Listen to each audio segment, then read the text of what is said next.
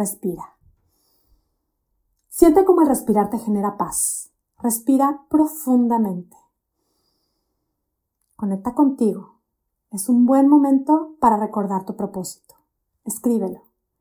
Vuelve a recordar tu propósito. Regálate unos minutos para planear lo más detallado posible tu día o el resto de tu día, depende de la hora que me estés escuchando.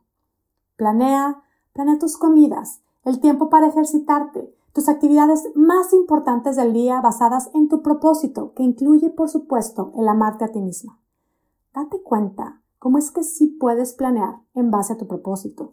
Incluso, date cuenta cómo es más fácil planear nuestro día cuando tenemos un propósito. Hay actividades que pierden importancia, en esta planeación de tu día, hoy sobre todo te quiero invitar a reflexionar en todo lo que al planear en base a tu propósito estás dispuesta a decirle sí.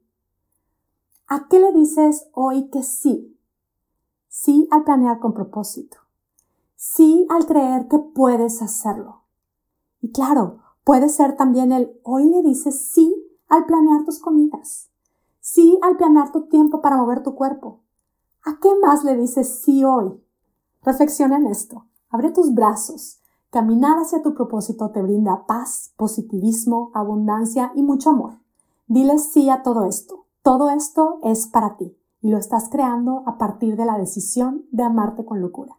Ten muy bonito día. Esto, como todo lo que compartimos en Puedes Hacerlo, es solo una invitación a que tú pruebes y compruebes cómo es que cambiando nuestra manera de pensar, puede cambiar espectacularmente nuestra manera de vivir. Y claro que sí, podemos lograr lo que nos proponemos.